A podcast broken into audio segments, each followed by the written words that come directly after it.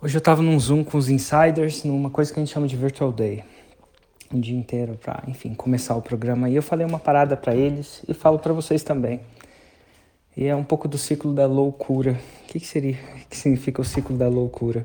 Eu lembro que lá no começo, quando eu decidi, sei lá, largar meu emprego eventualmente, né, meu contrato, meu emprego, meu trabalho, para empreender sem ter nada, eu vi muita gente me chamando de louco, né? Louco, louco, louca.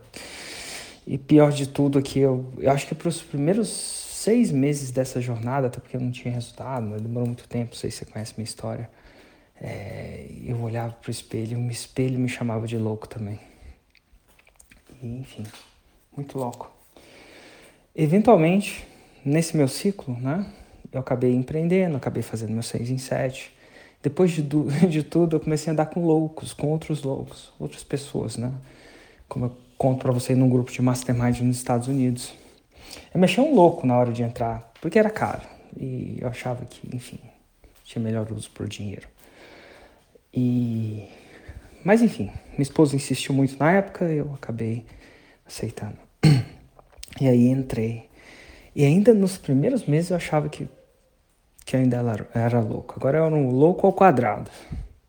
Né, pelo gastar aquele enfim, aquele dinheiro numa mentoria mastermind. Uh, depois de uns seis meses, a coisa começou a andar. Confiando no processo, passinho a passinho. Eventualmente fui dando certo, aí veio os resultados. Aí vem a segunda fase, assim, da minha vida de louco, né? Porque louco sem resultado é louco, é pilantra, é burro, é idiota, é que não deu certo na vida, é um inútil, sei lá, as coisas que eu via. Ou do espelho ou das pessoas. Mas louco com resultado passa a ser o quê? Gênio, visionário, talentoso, articulado, claro, comprometido. Nossa, um monte de coisa muda. E assim, por tempos eu sempre imaginei como é que eu ia comemorar isso tudo, né? Quando eventualmente ia dar certo. Eu sempre tinha aquela luz no fim do, do túnel desse projeto dar certo, desse projeto fazer diferença, de trabalhar numa coisa que não só me desse dinheiro, se me desse dinheiro e propósito, de ter tesão por trabalhar, de ter liberdade geográfica, de morar onde eu quisesse, ter abundância financeira, nada de rios, carros Ferraris, não. Escola, plano de saúde, conforto, para as férias num lugar legal, enfim, paz. Paz, para mim dinheiro é paz. paz. Sabe? De quem eu tô precisando cuidar, tá cuidado de alguma forma de, de outra, né? Enfim, e mas aí veio essa fase. E aí vem a fase da comemoração. E ó, uma confissão para vocês. Fazia três anos que a gente não fazia esse evento. E tinha lá essas milhares de pessoas lá. E o evento foi massa. Para mim foi muito massa. Porque foi uma celebração. Teve a galera subindo no palco e ó, um dia se você não viu aquilo, eu já vi aquilo muitas vezes, eu não canso de abrir a boca do que vai acontecer naquele ano, sabe? Muita gente celebrando, uma presença incrível de mulheres no palco. Inclusive, isso para mim é, é, muito massa isso. Principalmente mulheres no alto nível de jogo. O prêmio 8 em 7, isso é 10 milhões em 7 dias, foi pego pela primeira vez. Eu entreguei para uma mulher. Olha que louco, mulherada representando o empreendedorismo feminino, até porque eu acho que é mais difícil para elas. Por todas as razões inerentes à situação, quero eu acho que quem mulher sabe que tem. Eu acho que é mais difícil. E alguns homens discordam de mim. Podem discordar. Eu acho. Isso é uma opinião minha. E ver aquilo acontecendo. E de tantas mulheres pisando no palco. De fazendo acontecendo tanto no nível do começo, no médio e no mais alto nível. Eu estava comemorando e estava chegando no final. E sim, eu sabia que ia ter uma banda. E aí eu resolvi comemorar. E gente, entre eu e vocês, tinha um amigo meu, tinha uma garrafinha de Negroni. E ele estava indo embora, ele é um dos caras, chama Blue. Sério, vamos tomar um drink antes de eu ir embora? Isso estava no finalzinho do evento, o evento já estava entregue. Eu só ia cantar mais evidências. E eu falei, cara, vocês, não sei se vocês sabem, mas eu sou desafinado, literalmente desafinado. Quem estava lá sabe, não sou cantor, não faço isso. Enfim, tomei dois copos de Negroni, sinceramente me deu uma relaxada. Culpe-me se não, e eu tava feliz. Tava feliz. Tem gente que fica muito feliz assim no dia do casamento, não tem? Para mim é um dos pontos, aquilo era um ponto ápice da minha vida. E aí eu tomei o Negroni, cantei evidência, cantei com a galera, senti uma energia que eu nunca senti. E aí alguém arrumou uma, uma garrafa de champanhe. Eu, nah, eu, eu, sou, eu sou velho, tipo, sou uma geração.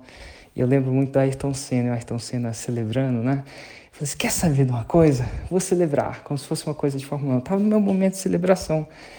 E aí eu celebrei e acabei fazendo esse vídeo, jogando um pouco de champanhe na galera, como se fosse um, sabe, uma celebração de, de corredor de Fórmula 1, de ter chegado lá, sabe? De estar com a galera que eu queria estar e celebrei. E aí eu vi um, um meme na, na, na internet que falou sobre o ciclo da loucura. Né? O louco sem resultado é louco. Aí ele passa a ser resultado, ele passa a ser um gênio, visionário, entre outras coisas. Aí ele toma dois copos de Negroni e fica louco de novo. e assim fecha o ciclo. O que isso tem a ver com você? Essa foi a minha celebração. E hoje eu falei para os futuros insiders, né, para os insiders desse ano. Cara, já parou para pensar como é que você vai lembrar e celebrar o seu 6 em 7? Essa é a minha celebração. Quer certa, quer não, é minha celebração. E foi uma celebração que eu nem que eu viva, sabe, 120 anos. Eu costumo falar que eu vou esquecer desse dia, porque eu estava feliz. Feliz pelo projeto que foi criado, pelo monte de vidas que foi transformado. Aquele palco estava abarrotado. Eu fico pensando, a gente tem que arrumar um palco maior. Tinha cheio de gente. E homens e mulheres. Quiçá mais mulheres? Não sei, não contei, tá? Mas no alto nível de jogo tinha uma mulher lá representando isso para mim também é muito massa de ver, sinceramente, de ter ajudado a construir isso, tanto de um lado quanto de outro.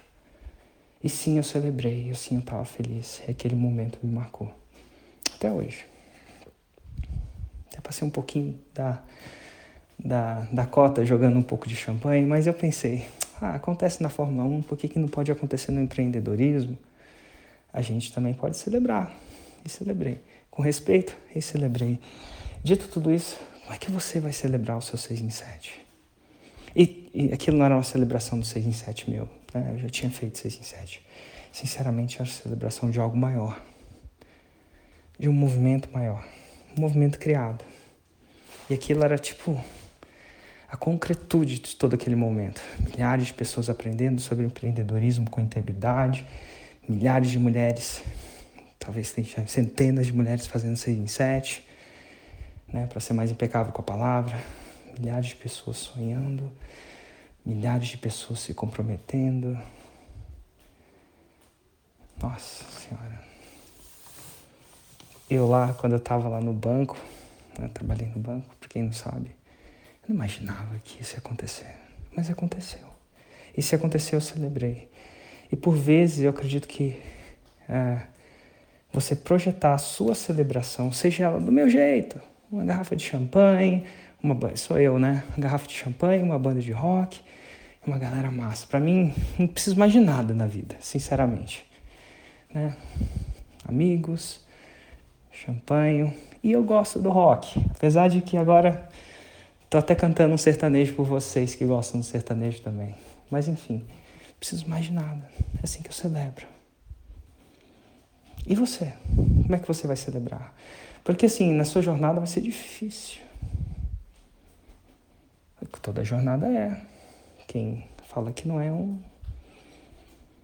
um mentiroso. É difícil.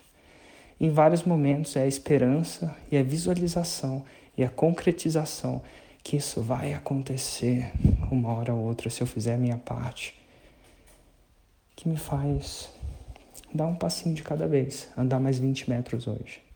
Qual é a sua celebração?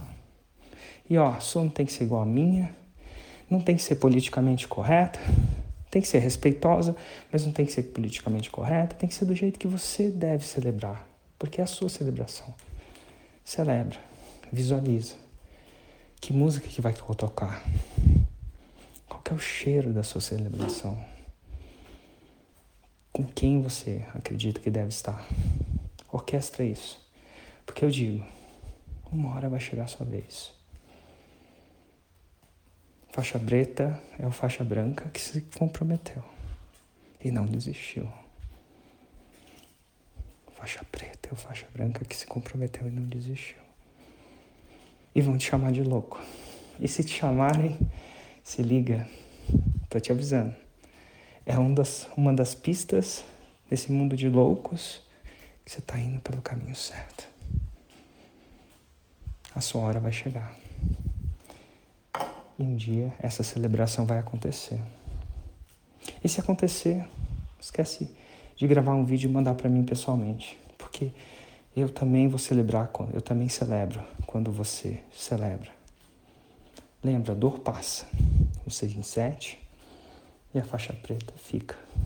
A celebração também vai ficar na sua memória, tatuada lá.